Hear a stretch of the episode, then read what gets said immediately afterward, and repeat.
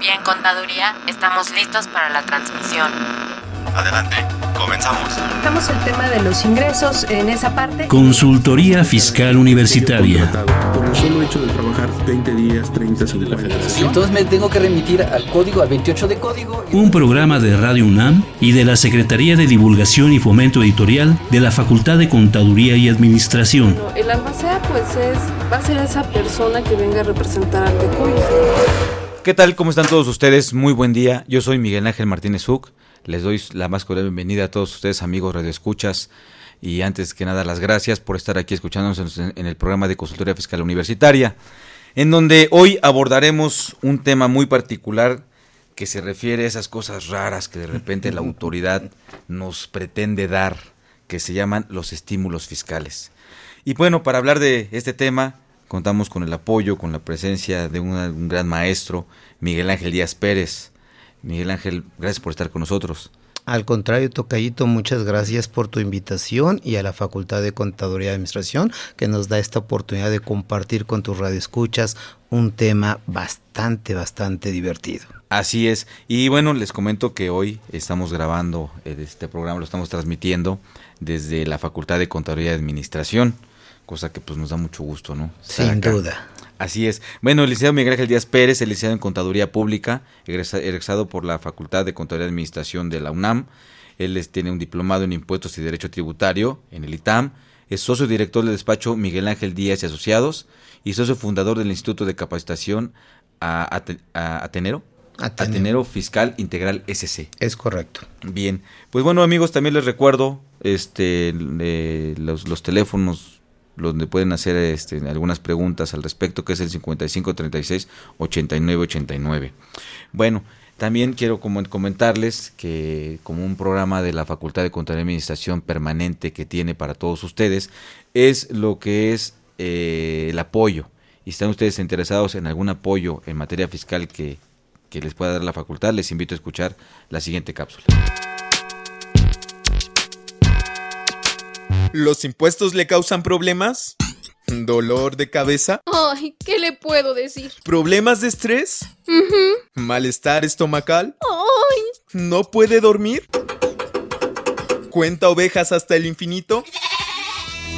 Basta de sufrir. Nosotros tenemos la solución. La Facultad de Contaduría y Administración te asesorará en tus obligaciones fiscales, laborales y de seguridad social, tanto de manera personal como vía telefónica. Así es, ya no te preocupes por tu declaración anual. El Departamento de Asesoría Fiscal Gratuita, que se encuentra en la División de Estudios de Posgrado, te ayudarán en lo que necesites. oh, qué bien. ¿Y qué tengo que hacer? Solo tienes que llamar al 5550 7998. Y no solo te atienden de manera personal o telefónica, también contamos con correo electrónico. Sí, escuchaste bien. Correo electrónico. Escribe a consultoriofiscal@fca.unam.mx. Con toda la ayuda que tendrás por parte de asesoría fiscal gratuita, tus malestares se irán al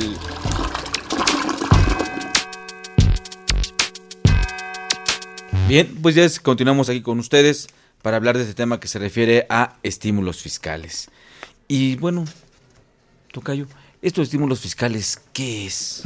Porque normalmente oímos obligaciones, obligaciones, requerimientos, visitas, ejercer facultades, pero estos estímulos fiscales, Bueno, Tocayo, también hay que recordar que existen derechos, que a veces estos derechos pues dejan de ser algo fácil de poder aplicar por todas las reglas de operación. Eh, fíjate que cuando hablamos de estímulos fiscales, yo siempre he dicho que es algo que debe motivar, incentivar al contribuyente para tener una buena noticia dentro de este marco tributario y que es toda una regulación en materia fiscal compleja, ¿no? Sin embargo, a veces cuando lo estamos viviendo en la práctica profesional, Tocayo, estos estímulos fiscales son difíciles de aplicar por el contador, son difíciles de allegarse por el contribuyente y a veces no es tanto la publicación, sino todas las reglas de operación. Para muestra basta un botón. Hablamos de un estímulo fiscal que nace año con año en la ley de ingresos de la federación, Ah, es que es por un tramo carretero para todos aquellos que utilicen diésel como medio de combustión interna. Con la reforma fiscal 2016, con una regla muy específica para una cuota fija para el IEPS en el diésel, pues se pensaría que iba a ser más fácil. Sin embargo, vale la pena decirlo, está la ley de ingresos, luego viene toda la regla miscelánea y luego todavía te dicen cómo lo tienes que registrar porque vale la pena recordar que ese estímulo fiscal de hasta el 50% por tramo carretero, tú también deberás de cuidarlo como un ingreso acumulable en el siguiente periodo. Entonces ahí es donde creo que se vuelve un galimatías, donde técnicamente el que lo aplica, que sin duda va a ser el contador, y el beneficiario, que va a ser el contribuyente, pues no lo dudes, Tocayo, que está en muchas ocasiones hasta se da una evidencia en lo que es el registro contable y el envío de las balanzas. Porque para todos nuestros amigos de Radio Escuchas que tenemos ya la oportunidad de hablar del envío mensual de las balanzas de comprobación, esta jurisprudencia de reciente publicación de que todos estamos obligados a llevar esta contabilidad electrónica, vale la pena recordar que tenemos una cuenta especial para registrar los estímulos fiscales. Y esta cuenta, considero yo, Tocayo, que no es de las que nada más vamos a utilizar en la balanza de cierre, por una simple razón. Mes a mes tenemos la oportunidad de aplicar este estímulo sobre el famoso IEPS pagado en el diésel cuando obviamente lo utilizas como medio de combustión interna. Y entonces el registro contable te da la oportunidad de tener un acreditamiento en el impuesto de la renta, pero al día siguiente, bueno, al mes siguiente, un ingreso acumulable como ingreso fiscal no contable. Por eso son complicados los estímulos fiscales, pero vale la pena decirlo son derechos que tiene el contribuyente que nada más debemos cuidar reglas de operación para que no vayan a caer en alguna omisión de requisito y que esto les pueda traer alguna complicación futura. Claro, y también aquí comentarles a nuestro amigo Radio Escuchas que, eh, como tú bien mencionabas, este estímulo fiscal que está en la ley de ingresos de la federación, eh, particular, si mal no recuerdo el artículo 16 o 15, ¿no? Es correcto. Eh, ¿Es el 16, Tocayo? Es el 16. Es el 16, ¿verdad? 16 de la ley de ingresos, que no olvidemos que a partir del artículo octavo de la ley de ingresos hay un capítulo que se llama de las facilidades administrativas y los beneficios fiscales, ¿no? Es correcto. Que varios de los beneficios están en ese, en ese artículo 16, son, son diversas las fracciones, y algunos ya tienen tiempo, pero los colocan ahí en la ley de ingresos. No los vamos a encontrar en la ley de, impuesto sobre la renta y creo que hay otros, en la ley de este, de, del impuesto sobre la renta hay otros estímulos fiscales. Pero, pero lo, que me llama la atención es aquí este, eh, lo complicado que, que, que, se hace estos estímulos fiscales y va dirigido, por ejemplo, en este caso que tú mencionas, a un sector. Es correcto. ¿Habrá algún estímulo fiscal que sea más general, Tocayo?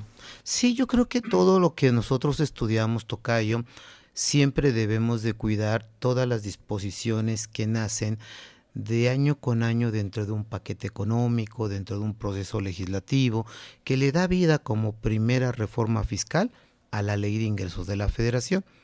Y como bien dices, ahí tenemos varios estímulos fiscales.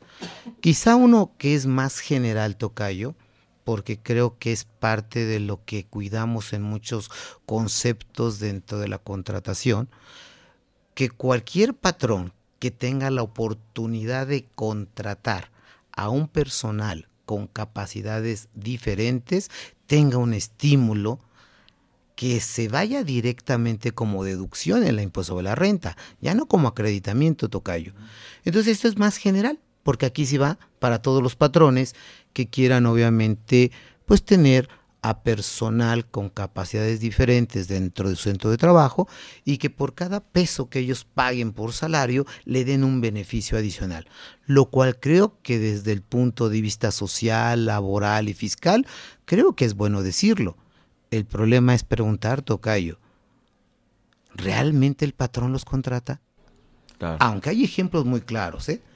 Nosotros, Tocayo, como práctica profesional, sabemos que hay empresas que han hecho este programa y a veces es muy lamentable demostrarle a la demás gente que gente con capacidades diferentes son más productivos y más rentable que cualquier otra persona que está dentro de la empresa. Y eso es para obviamente sentirse orgulloso de este tipo de personas. Claro. Sí, sí, realmente a lo mejor es como todo, ¿no? La necesidad y la ocasión. Totalmente que, de acuerdo. Que, que, da y son, son personas que sí, en, dentro de las funciones donde los colocan, son tremendamente productivas. Y, pero bueno, este, también me llamó la atención cuando decías, oye, ¿realmente el patrón los contrata? Es correcto, toca. ¿O de dónde llegan? O, o, o, o, quién los contrata, ¿no? Donde también ahí se hacen algunas manipulaciones, porque no olvidemos que también esto va a generar responsabilidades y obligaciones para los patrones, ¿no? Dentro de las más importantes que siempre el patrón pretende eludir son las antigüedades. Y un poquito tocayo como como empresario, como dueño de una firma de despacho de contadores, yo siempre he dicho que la carga social a veces es un ahorro mal entendido para quien no quiere tener a todos inscritos, obviamente, bajo un régimen de social obligatorio. Sin duda, Tocayo no nada más es contratarlo, es cumplir con todas las obligaciones que emanan desde la Constitución, en la ley del trabajo, en la ley del Seguro Social, lo que es mismo Infonavit, lo que es la misma ley de Infonacot, todo como si fuera un trabajador, ¿no? Las leyes locales. Y, las leyes locales, claro, porque muchas leyes locales, Tocayo, eh, tienen como beneficio, si tú contratas a gente con capacidades diferentes, no pagas el impuesto estatal en muchos estados. Por eso, Toca, yo creo que vale la pena decirlo. Es un estímulo que nace en la ley de ingresos, es general para todos los patrones. profesional no es muy común ver, obviamente, esta contratación.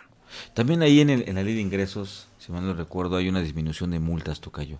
Es correcto, Tocayo. Porque también hay que eh, mencionarlo porque pues, cuando las multas están a la orden del día, por todos lados, ¿no? Eh, tocayo, e, ese sí es el artículo 15. Eh, cuando hablamos de, de, multas, Tocayo, a veces el contador se va siempre por la famosa condonación que te invita a la autoridad. Y yo siempre he dicho, Tocayo, que las multas hoy en día están en promoción. ¿Por qué están en promoción? Porque lo primero que tienes que cuidar es la reducción de multas que te da la ley de ingresos. Y vale la pena aclarar, amigos radioescuchas, hay una reducción de hasta el 50% de la multa en este artículo 15 de la ley de ingresos de la federación, pero son de las que le llamamos tocayo de forma, no de fondo tratando de aclarar para los radioescuchas, cuando hablamos de una multa de forma, es que no cumpliste con una obligación de presentar una declaración informativa. El ejemplo, la declaración informativa de operaciones con terceros. Ya sabes que te vas a ganar una multa, pero ya también conoces que tienes un descuento de hasta el 50% en la ley de ingresos.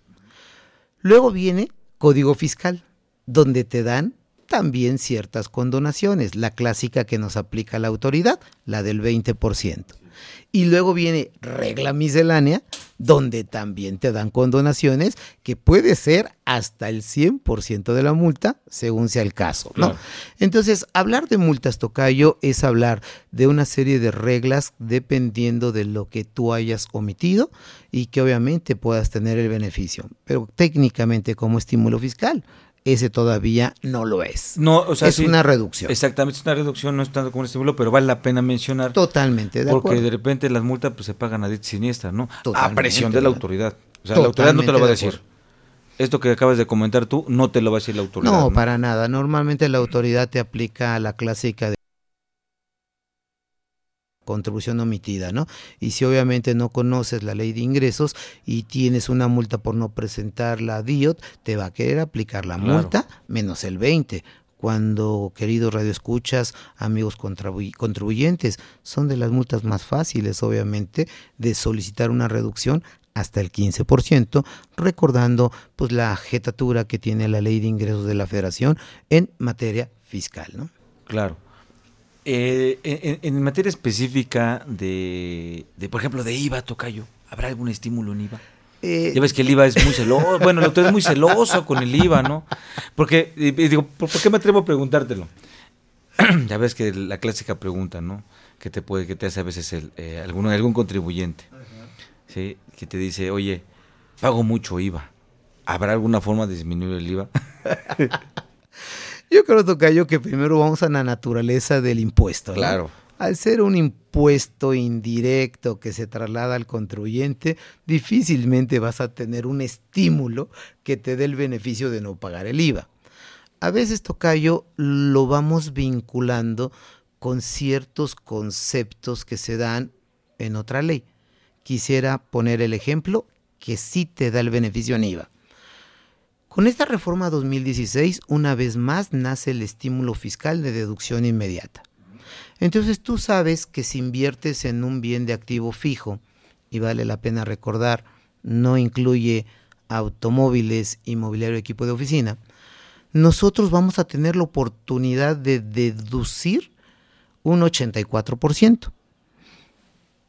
Recordando las reglas de IVA.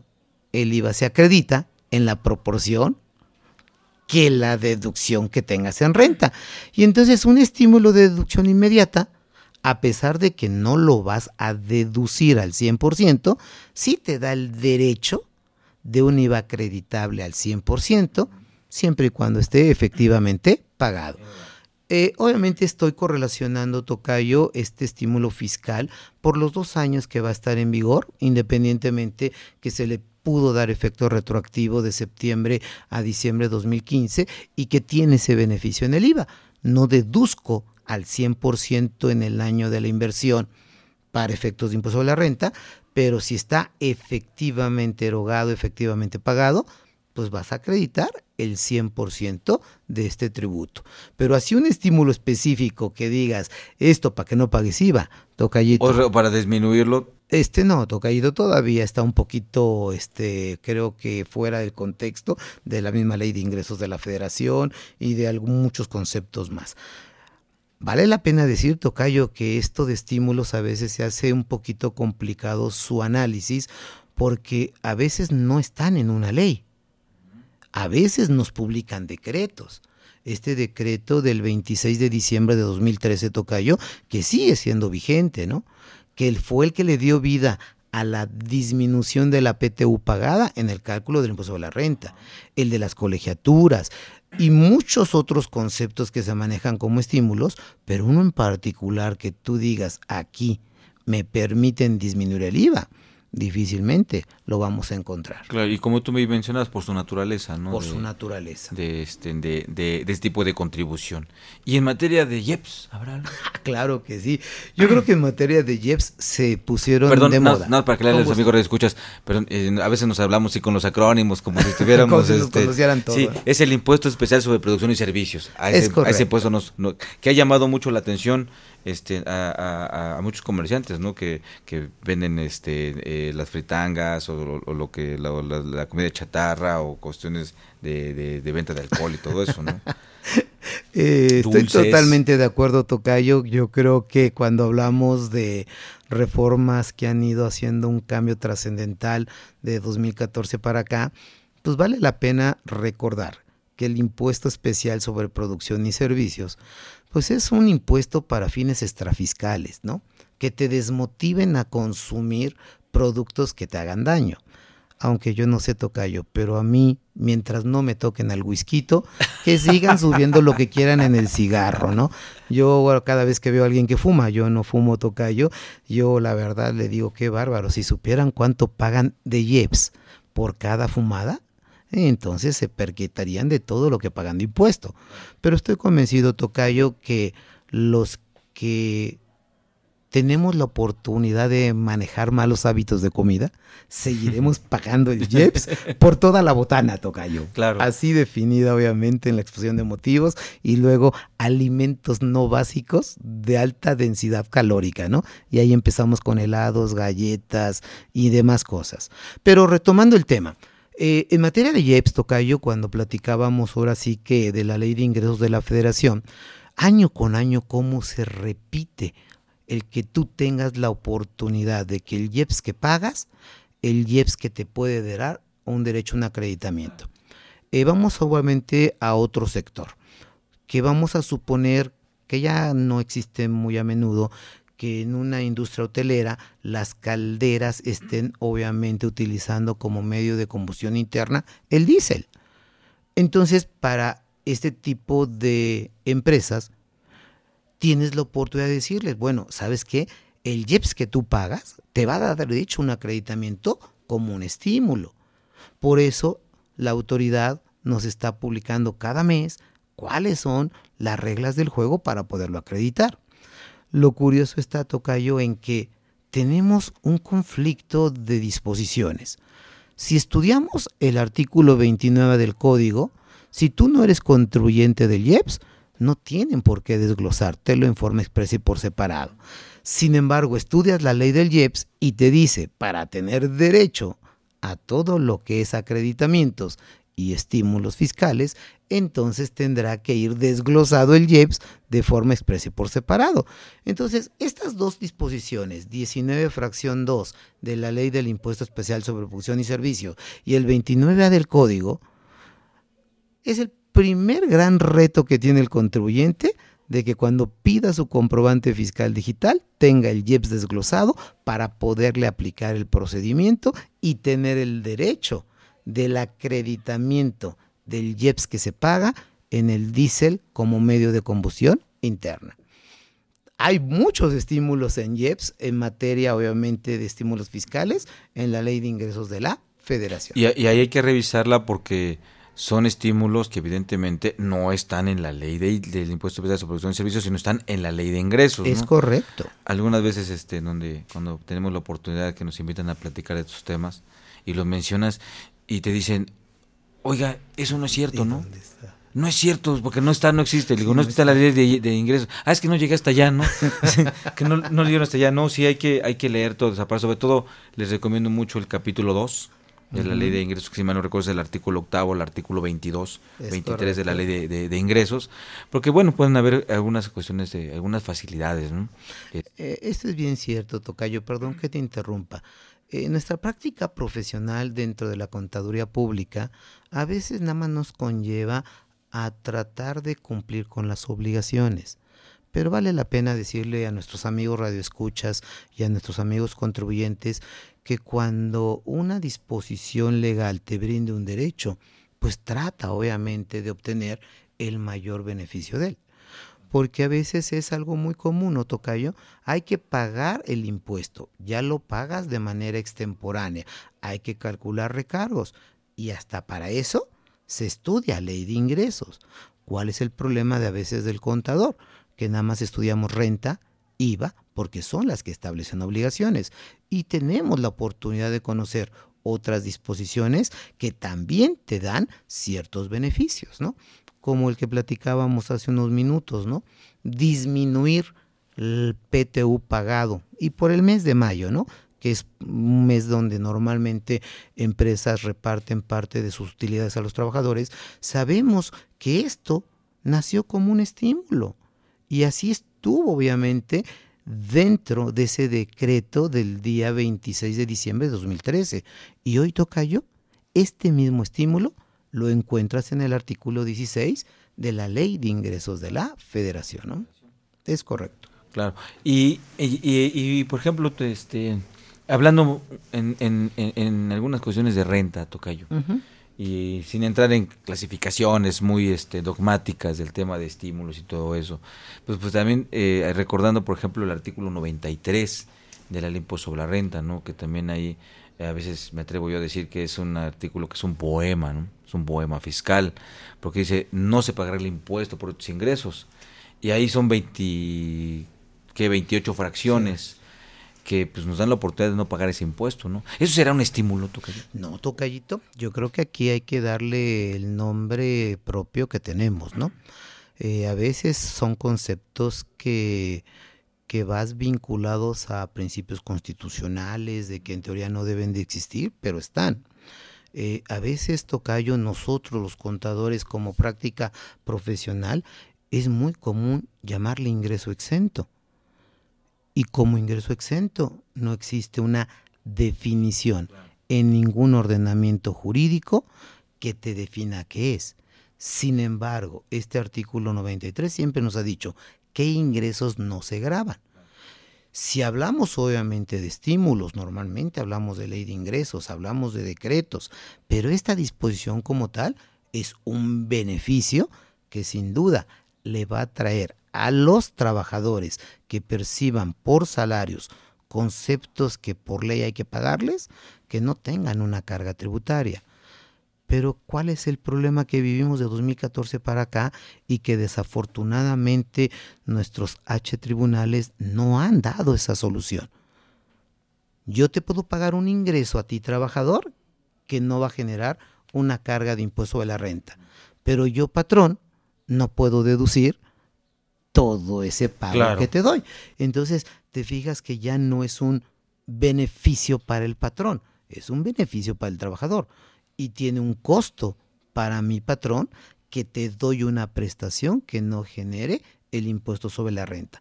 Por eso hoy Tocayo a veces muchos de nosotros decimos, es que hay que hablar de gastos estrictamente indispensables, cuando hoy la modalidad es hablar de estructurales, no estructurales, para cuidar obviamente esos conceptos de beneficio que técnicamente no son estímulos fiscales. Claro, son, son, son bueno, iba a decir simplemente como la ley dice, son ingresos que no pagan impuestos. Y son tan ingresos que la ley te dice, y grabados, que la ley dice, no me pagues el impuesto. Es correcto. Porque son ingresos que están grabados. O sea, yo comparto eh, contigo esa idea en el sentido de que no son ingresos exentos. Es correcto. Eso es otra cosa. Eso es otro concepto. Y, y, y, bueno, pero fíjate, todo esto lamentablemente, y ahí sí hago un llamado a esas, eh, a todas las, las, las, editoriales, ¿no? Que sacan las, las, las, las las compilaciones fiscales y perdón desde las más de renombre a todas y las más reconocidas y caras pues la verdad este cuando le ponen nombres apellidos apodos a los artículos y párrafos de repente sí este cometen muchas torpezas no yo estoy totalmente de acuerdo tocayo cuando obviamente te involucras en la industria editorial y hablas de un epígrafe. Eh, en la industria editorial el epígrafe es como que el nombre propio del párrafo, ¿no? Y sí, a mí me sorprende a veces que las diversas casas editoriales den un epígrafe que no sea del todo correcto para una disposición, pero vale la pena decirlo, Tocayo. Yo creo que la autoridad a través del SAT pues ya nos marcó la pauta, ¿no? Porque acordémonos que hasta las reglas misceláneas que nos publican año con año, con sus modificaciones durante el transcurso, traen epígrafes y también se cometen errores. Teniendo la oportunidad de platicar con abogados que se dedican obviamente a la defensa fiscal, uno de los grandes argumentos es que esta fracción 30 del 28 que limita los ingresos exentos del 93, pues es uno de los argumentos que ellos utilizan porque nadie la define. Y jurídicamente eso es incorrecto, ¿no? Claro.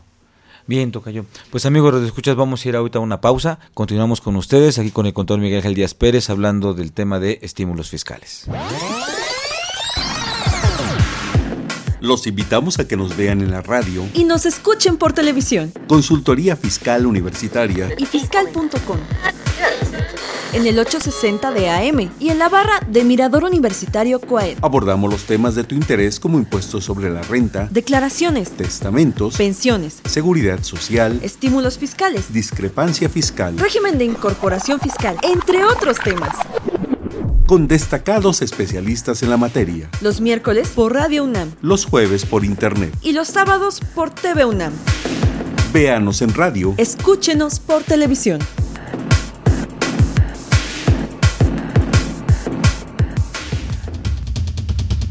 Invertir para aprender. La Facultad de Contaduría y Administración de la UNAM, a través de su División de Educación Continua, invita al sector público y privado a formar parte de sus múltiples cursos, talleres y diplomados sobre temas de contaduría, administración e informática, con el objetivo de promover la vinculación universidad-empresa-gobierno. Así que ya lo sabes, prepárate en Liverpool 66, Colonia Juárez, Distrito Federal. Informes 5533-1617 y 5533-1618. O si lo prefieres ingresa a la página dec.fca.unam.mx. No hay excusas. En la División de Educación Continua hacemos capacitación, a la medida. Bueno, gracias por continuar con nosotros aquí en este programa de, de Consultoría Fiscal Universitaria, hablando del tema de estímulos fiscales. nos hace el favor de acompañarnos el maestro Miguel Ángel Díaz Pérez. Estamos hablando del el tema de los epígrafes, Tocayo, que yo le llamo apodos que le ponen a los artículos. Cada quien le da el nombre propio que quiere, Tocayo. Pero sí está, confunden en muchos Sí, casos. no, totalmente. Y sabes qué, si de por sí la ley a veces confunde, porque como bien decías tú el tema de los estímulos fiscales, eh, la ley dice una cosa, ya sea la ley de ingresos, la ley del IEPS, la ley del impuesto sobre la renta, pero las reglas de operación que te remiten a las reglas misceláneas, pues eso es otra cosa, y a veces, o, o simplemente la misma ley que te pone la- el, el artículo 9, ¿no? La tasa es tanto, y en un transitorio viene otra tasa, ¿no? Que son de los trucos que vamos aprendiendo este aquí en, esta- en- nuestra facultad de contaduría no en la en, en la operativa pero si tú muchacho le dices ve el artículo fulano y ahí está la, la tasa te va a aplicar esa tasa y él no sabía que hay un transitorio no son esas Totalmente, trampitas, eh, trampitas. o no sé si llamarles trampas o, no sé o, Mira. o es naturaleza propia de nuestra materia no Yo creo que es naturaleza propia de la materia. Por eso comentábamos al inicio del programa que los estímulos fiscales deberían ser un motivo que incentive al contribuyente a tomar los beneficios que la autoridad y el legislativo te brindan. Pero a veces las reglas de operación difieren Claro. de la esencia de lo que buscan. Eh, Tocayo, un estímulo fiscal que nace por un decreto y que desafortunadamente, ya ni por regla miscelánea, ¿eh? sino por software, te lo limitan. El de las deducciones de las colegiaturas. Cuando tuvimos la oportunidad de conocer esto, mucha gente te dice, es una deducción personal que tengo derecho a tomar en mi declaración anual. No, señores. Si estudiamos obviamente todo lo que son deducciones personales para declaración anual de personas físicas, nunca van a encontrar la deducción del pago de colegiaturas, porque es un estímulo. Es un estímulo que nace por un decreto y luego ya te dan reglas misceláneas para que obviamente sepas qué vas a aplicar cuando tienes el famoso año frontera, ¿no? Que tu chaparrito salió en julio de la primaria y en septiembre ya está en la secundaria, ¿no? ¿Cómo lo vas a aplicar? Lo increíble, Tocayo, es que cuando tú presentas una declaración a través del Declarasat, no, bueno, con todo lo de 2004, tú hacías cálculo automático del impuesto con la herramienta informática que te proporcionó la misma autoridad, ¿cuál va siendo la sorpresa?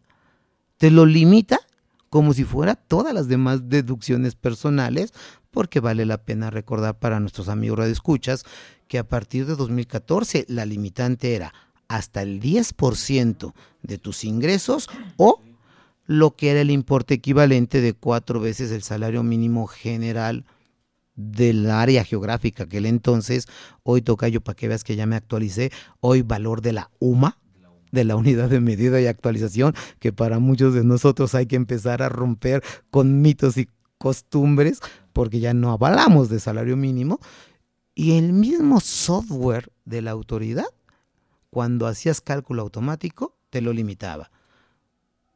Cuando es un estímulo que tienes derecho a aplicar y que te motivaba a generar cálculo manual para poderlo aplicar.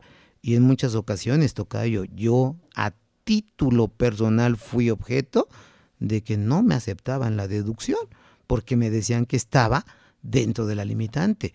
Y por más que lo explicas, oigan, es que eso no está dentro de la ley de renta, no está en el 151 de las deducciones que tenemos derecho, nace por un decreto y que desafortunadamente el software que nos proporciona la autoridad cuando utilizamos la mecánica de cálculo automático, lo incluía en las limitantes. Y entonces para poder tener el derecho, tenías que hacer el cálculo manual, aunque esto toca yo, fui presa de la autoridad porque me decían que no, que deberían estar limitados. Y yo les decía, señores, es que no es deducción personal, es un estímulo. Y como estímulo es mi derecho y mi beneficio para disminuir mi carga tributaria. De todas maneras, Tocayo, mi saldo a favor no regresó completo. Ya, no, sí, aparte, como bien dices, este, lamentablemente coloquialmente le llamamos que nos legislan por formatos a veces, ¿no? Es lamentable. Y, es, este, y esto que me dices es un ejemplo, nada más. No, de mucho. Es un ejemplo. Y esa es una. Y la otra, que también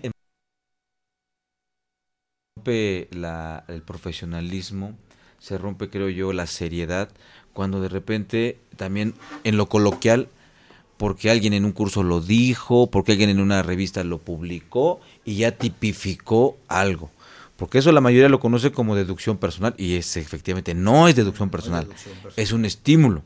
Pero tú háblalo en, en- en lo coloquial y te dicen toda la mayoría que es deducción personal. Entonces se empiezan a generar paradigmas.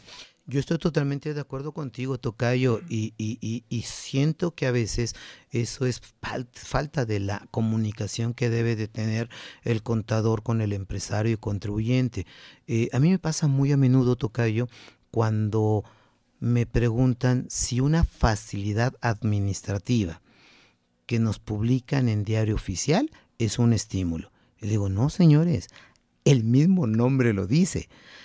Tienes una actividad tan complicada que la autoridad entiende y acepta que te da una facilidad. Un ejemplo, Tocayo. Cuando te da la oportunidad en todo lo que es sector primario de tomar una deducción hasta del 8% del total de tus ingresos sin comprobante, nada más que esté registrado en la contabilidad y que cumplas con todo lo de un decreto. Pero no porque sea un decreto de facilidades administrativas, lo vas a tomar como un estímulo fiscal.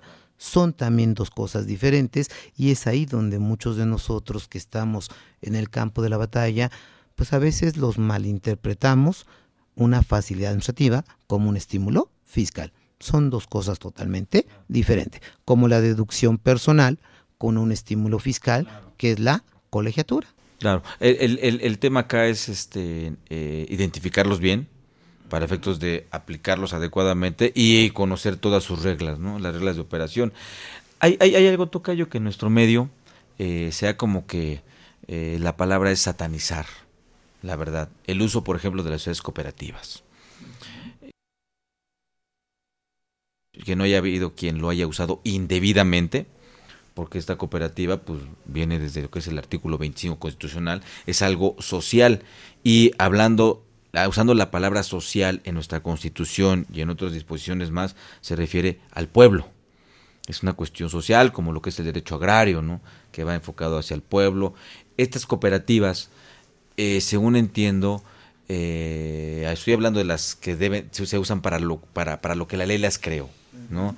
Eh, que tienen su origen en el artículo primero este, de la ley general de sociedades mercantiles y tienen su ley específica, ¿no? que es la ley general de sociedades cooperativas. Ya ves que pues, bueno, se han hecho algunos malos usos de estas de, de estas sociedades, que es lo que ha, alertado a la comunidad empresarial de no usarlas, ¿no? Que están satanizadas, esto. Yo, yo no lo veo así, puesto que hay un estímulo también para ellos, ¿no? En la ley impuesto sobre la renta. Hay un estímulo que tiene, si mal no recuerdo, tiene un, par de años, que está ahí este año también, está ahí ese estímulo, ¿no? En, en- en ese sentido, y aparte también en, la- en, en, en- en lo- también hay, se está promulgando mucho el uso eh, de, este, de las cooperativas, ¿no, Tocayo? Eh, Tocayo, yo creo que, que si ahora sí entramos al caso específico como la cooperativa, la triple S que va vinculada a todo lo que es la ley agraria, hablando para nuestros amigos radioescuchas, y hablar de una triple S son sociedades de solidaridad social y obviamente te rigen reglas del juego muy específicas, que a veces los que nos dedicamos a esta materia fiscal la vas a utilizar para otros fines. Ahí yo creo que lo quitamos, ¿no toca yo? hablar de una sociedad cooperativa, como deben de nacer, como constitucionalmente fueron conceptualizadas, de acuerdo a su ley que técnicamente te establece reglas del juego muy claras que a veces se confunden con prestaciones de previsión social, porque por ley tienes la obligación de tener fondos para educación, por ley tienes la obligación de tener fondos para prestaciones para fines sociales.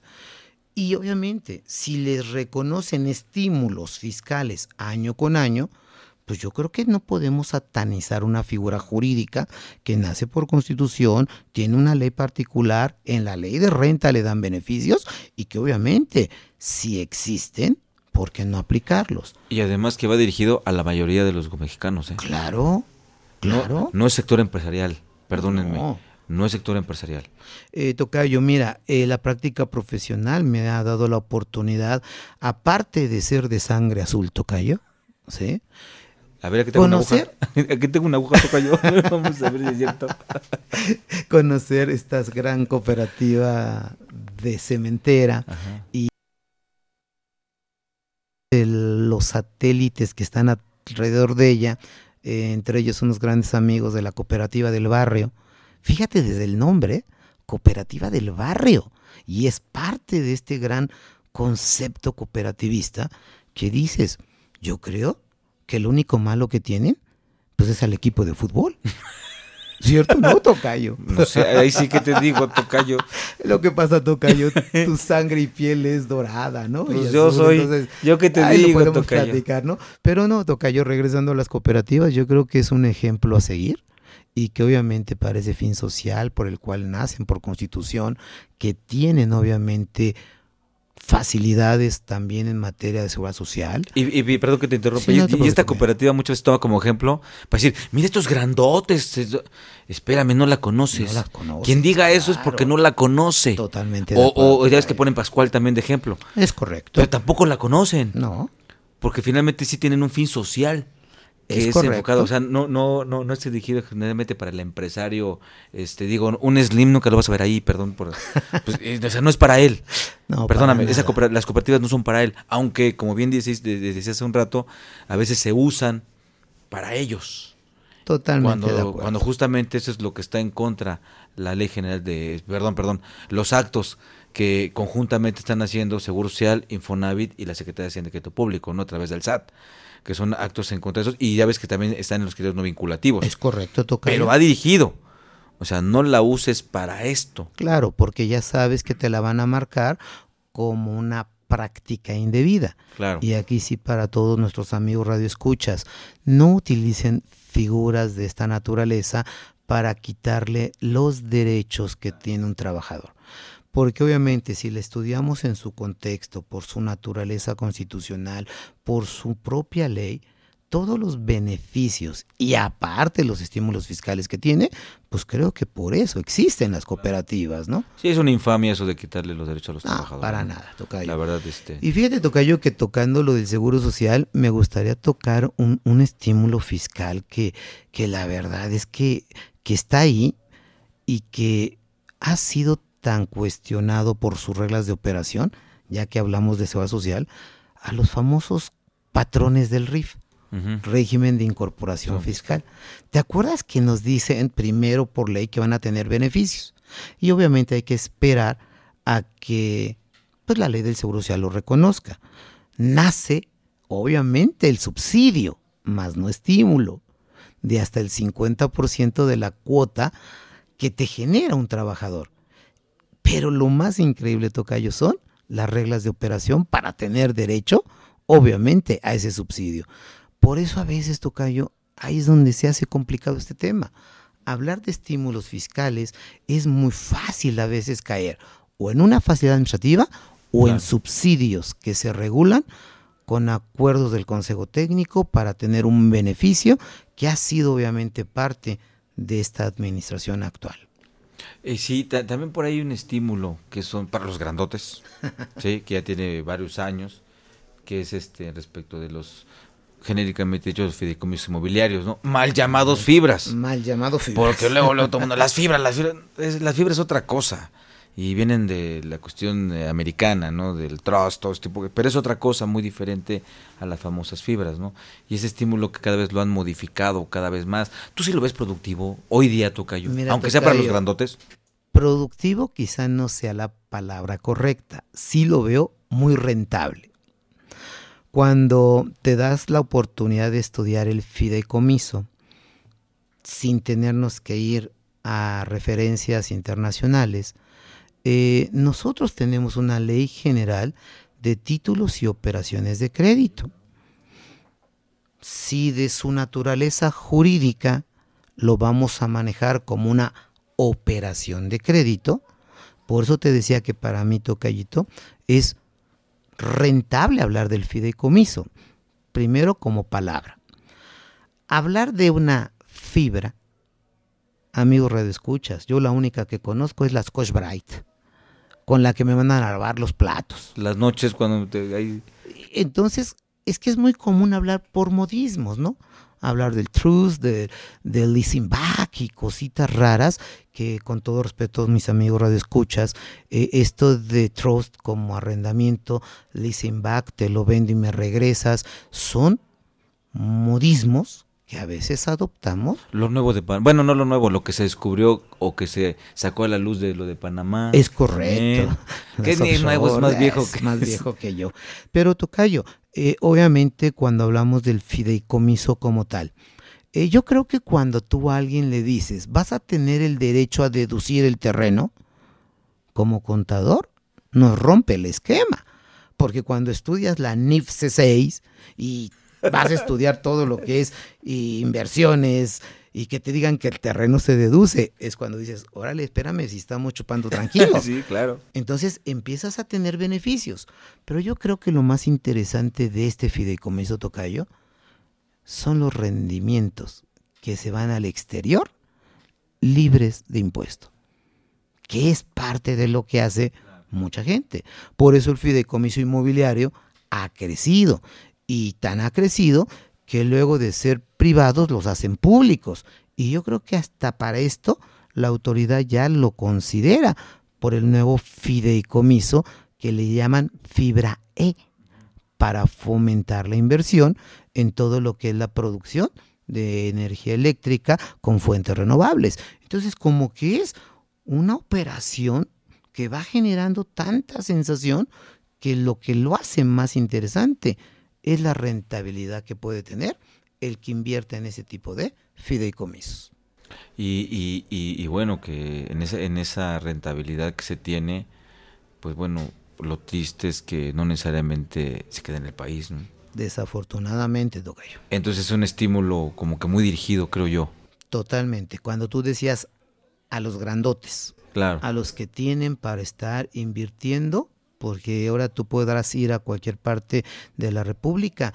El incremento de estas plazas comerciales que se llaman inteligentes ha sido exponencial y normalmente está hecha por grandes inversionistas y grandes personalidades célebres.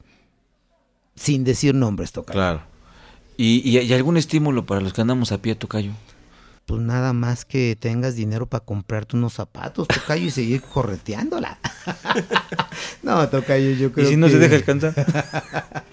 yo creo que cuando hablamos para los que obviamente somos simples mortales y hablar de estímulos fiscales, eh, hace ratito yo nada Sin más... Sin reírse, Tocayo. No, no, no, yo, yo parafraseé lo de PTU, que es para un simple mortal, claro. ¿cierto, no? Si armamos el rompecabezas, a veces hablamos de otro pochismo anglosajón, el outsourcing, la terciarización, la contratación de un trabajador que va a estar en tu establecimiento y que sabes que tienes que cuidar que se le cumplan sus derechos. Yo creo que el estímulo fiscal para cualquier, obviamente, patrón que pueda, obviamente, generar una PTU y que esa PTU como estímulo disminuye la mecánica de cálculo en el impuesto de la renta y que ya afortunadamente esto ya hay que decirlo, criterios normativos de la autoridad no se disminuye de lo que es la autoridad fiscal neta. Yo creo que para los patrones como simples mortales, sin hablar de los grandotes, creo que puede ser algo muy valioso. Aquí el problema es que a veces vemos que no hay PT1 porque uno no quiera, sino simplemente pues no se dieron, obviamente, en un año económicamente difícil, estas utilidades para poderlas participar con los trabajadores, Tocayo. Claro, las condiciones económicas en muchos casos, eh, las alteraciones en otros, de resultados y, y, y, varias cosas que se dan, ¿no? En, perdón, sí, sí. perdón que te interrumpa, Tocayo, fíjate que ahorita recordando el estímulo eh, que tienes como deducción en tu declaración anual. No deja de ser un estímulo. El que tú inviertas para tu fondo de retiro Claro. en esas cuentas especiales, ¿no? Entonces, cuando tenemos esa oportunidad de una ley como es la del impuesto sobre la renta, lo difícil, Tocayo, es que a veces sería preguntarle a todos nuestros amigos radioescuchas, ¿te sobra para ahorrar? Y eso creo que es un verdadero problema para toda la generación que viene con una nueva legislación en seguridad social. Mientras no ahorren, su pensión creo que va a ser un poquito diferente. Muy, muy, muy diferente, muy complicado, ¿no? Es y, y hay, correcto. y hay que tomar en cuenta eso porque justamente esa pensión es para cuando ya no somos tan productivos. Es correcto, Tocayo. Y, y, y nuevamente no pensamos en eso, ¿no? No, hablamos de pensiones, ay, ¿cuál? Yo no estoy viejo, ¿no? hablamos de, este, de testamento preventivo, ¿cuál? Ya voy a morir. Eso es muy, este, muy... De, de, de, de, que- de que nos permita planear, ¿no? Que nos Sí, permita dirigirnos en acuerdo, esto. Y- más ahorita, en como tú bien lo comentas, ¿no? Los jóvenes de ahora este, piensan en otras cosas. O sea, bueno, no sé ni qué piensan, ¿no? Tocayo, cuando tenemos hijos de 20 años de edad, sabemos por qué se les dice adolescente. Claro. Adolecen de todo. Pero ahora más, Tocayo. Sí, no, definitivamente. Ahora como que se ha ido al cubo. Sí, Porque todos fuimos, todos pasamos por ahí, ¿no? Sí, todos hemos pasado que, por esa eh, adolescencia. Tocayo, obviamente somos dos generaciones diferentes. Eh, yo, obviamente, no nací con todos los medios electrónicos, no crecí con esto. Tus hijos ya nacieron con esto. Esas son las grandes brechas generacionales que hoy tenemos. Y esto obviamente también se ve en la materia fiscal, Tocayo. Nosotros cuando estudiamos la materia fiscal hemos visto sin fin de programas, sin fin de conceptos, estímulos fiscales que nacen por un año, dos años, se van, otros que regresan, Tocayo, ¿no? Cuando me dices para los simples mortales, pues yo creo que para cualquier empresario, negocio que no te dé utilidades, pues no es negocio. Claro. Que hacemos hasta lo imposible para que no se den, eso es punto y aparte. Sí, sí. Pero otro es el estímulo este otra vez de la reinversión, Tocayo, cuando esto ha existido de años con diferentes programas, ¿no? Ahora resulta que si tú generas una utilidad y reinviertes esta utilidad, te voy a dar un estímulo fiscal a la reinversión de utilidades. Esto sería para todos. Aquí el problema sería los grandes sectores productivos, las grandes empresas comerciales, prestadoras de servicios, realmente los dueños van a tomar esa decisión para reinvertir sus utilidades para bajar el impuesto? A veces lo haces muy difícil, Tocayo, porque creo que lo primero que tú haces como empresario es ver, pues después de todo yo cuánto gano, porque ganan mis trabajadores un 10% de la utilidad, gana el fisco un 30% de mi utilidad, y lo que me sobre pues ya es para mí, ¿no? Claro. y no para la reinversión, que es otro estímulo fiscal que nació para este 2016 como reforma, aunque se aplica 2017, 2018 y a 2019 que vale la pena decirlo, que para 2019 es donde creo que vale la pena y valor, valorarlo, porque estás hablando de hasta un 50% de ese impuesto definitivo que paga el dividendo pagado del 10%, que es que puedes aplicar directamente el 5%, que equivale al 50% de la reinversión. ¿no? Claro. Eh, Ahí, ahí el tema, en el tema de dividendos también hay muchas cuestiones este, eh, escabrosas, ¿no? Eh, que, que- que generan muchas inquietudes. Es lo que, y, y- y parte de lo que nos, nos has hecho favor de platicarnos, donde la ley, los, los, los, este, los decretos, eh, las diferentes leyes más bien, los decretos que se van dando, las reglas de operaciones, disposiciones misceláneas, todo esto confunde. Totalmente. Todo esto confunde. y- y- totalmente y, cuando somos contadores, donde nos empiezan a enseñar todo esto aquí, aquí en nuestra facultad, y en cualquier otra facultad, no muy dignas todas, todas muy dignas, porque se encargan de preparar a los mejores. Pero tenemos e- e- ese detalle, hace rato tú mencionabas al, al abogado que se dedica a la defensa, ¿no? Que está más metido en lo jurídico, nosotros estamos metidos a, a, la, a, la, cuestión operativa, numérica del cálculo de la contribución, no a la parte jurídica de esta, ¿no? Donde cómo aplicas una ley, cómo aplicas un decreto, cómo aplicas un reglamento, cómo aplicas una miscelánea, una normatividad interna, ¿no? Que son también este tan, tan salvajes a veces, esas normativas internas que no conoces, nomás, nomás te la aplica, ¿no? Dicho coloquialmente, ¿no? En el buen sentido de la palabra. No, no, no, yo lo entiendo igual, Tocayo. Cuando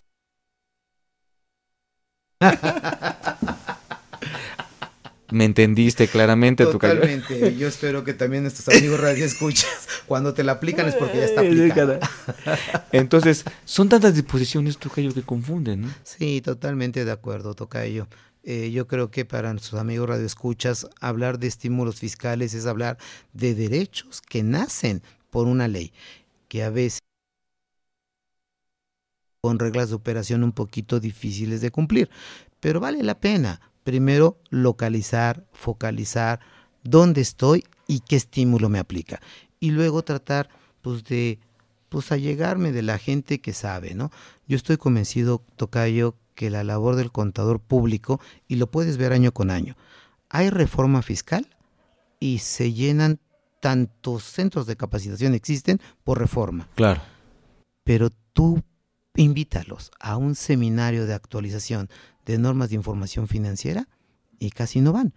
Como que el contador ha ido entendiendo que tiene que estudiar un poquito más todo lo que son ordenamientos legales. Y hoy, Tocayo, sin duda, para ser un buen contador, hay que estudiar un posgrado de informática aplicada a la contaduría pública para darle debido cumplimiento a todas las obligaciones y derechos que tiene el contribuyente. Claro, definitivo. Y acrecentar nuestra cultura jurídica. Porque al final del día todo está en leyes, reglamentos, misceláneas, todo eso está en el mundo jurídico. Totalmente de acuerdo. Tocayo. Pues, Tocayo, no te, me queda más que en nombre de nuestra facultad agradecerte tu apoyo nuevamente. A quiera estar hablando de estímulos fiscales, te agradezco mucho. Gracias por estar con nosotros, Tocayo. No tienes nada que agradecer. Te reitero mi agradecimiento por la invitación y a la Facultad de Contaduría y Administración que una vez más por enésima vez me da esta gran oportunidad de compartir con los radioescuchas. Muchas gracias, Tocayo. Y también a ustedes, amigos radioescuchas, muchas gracias por estar aquí en, nuestro programa. Los invitamos a que nos sintonicen en este programa la siguiente semana para seguir platicando del tema. Este va a ser el tema de pensiones SIMS. Agradecemos a nuestro, a, nuestro invitado. Gracias, Miguel. Esta fue una esta fue una producción de Radio UNAM y del Departamento de Medios de Audiovisuales de la Facultad de Control y Administración. En los controles Juan Carlos, eh, perdón, Juan Flandes, en la producción por parte de la Secretaría de Divulgación y Fomento Editorial de la Facultad de Control y Administración, Nezahualcóyotl Jara, Celeste Rojas, Alma Villegas y Moisés Cisneros. Yo soy Miguel Ángel Martínez y me despido de ustedes. Hasta la próxima. Buena tarde, amigos. Consultoría Fiscal Universitaria.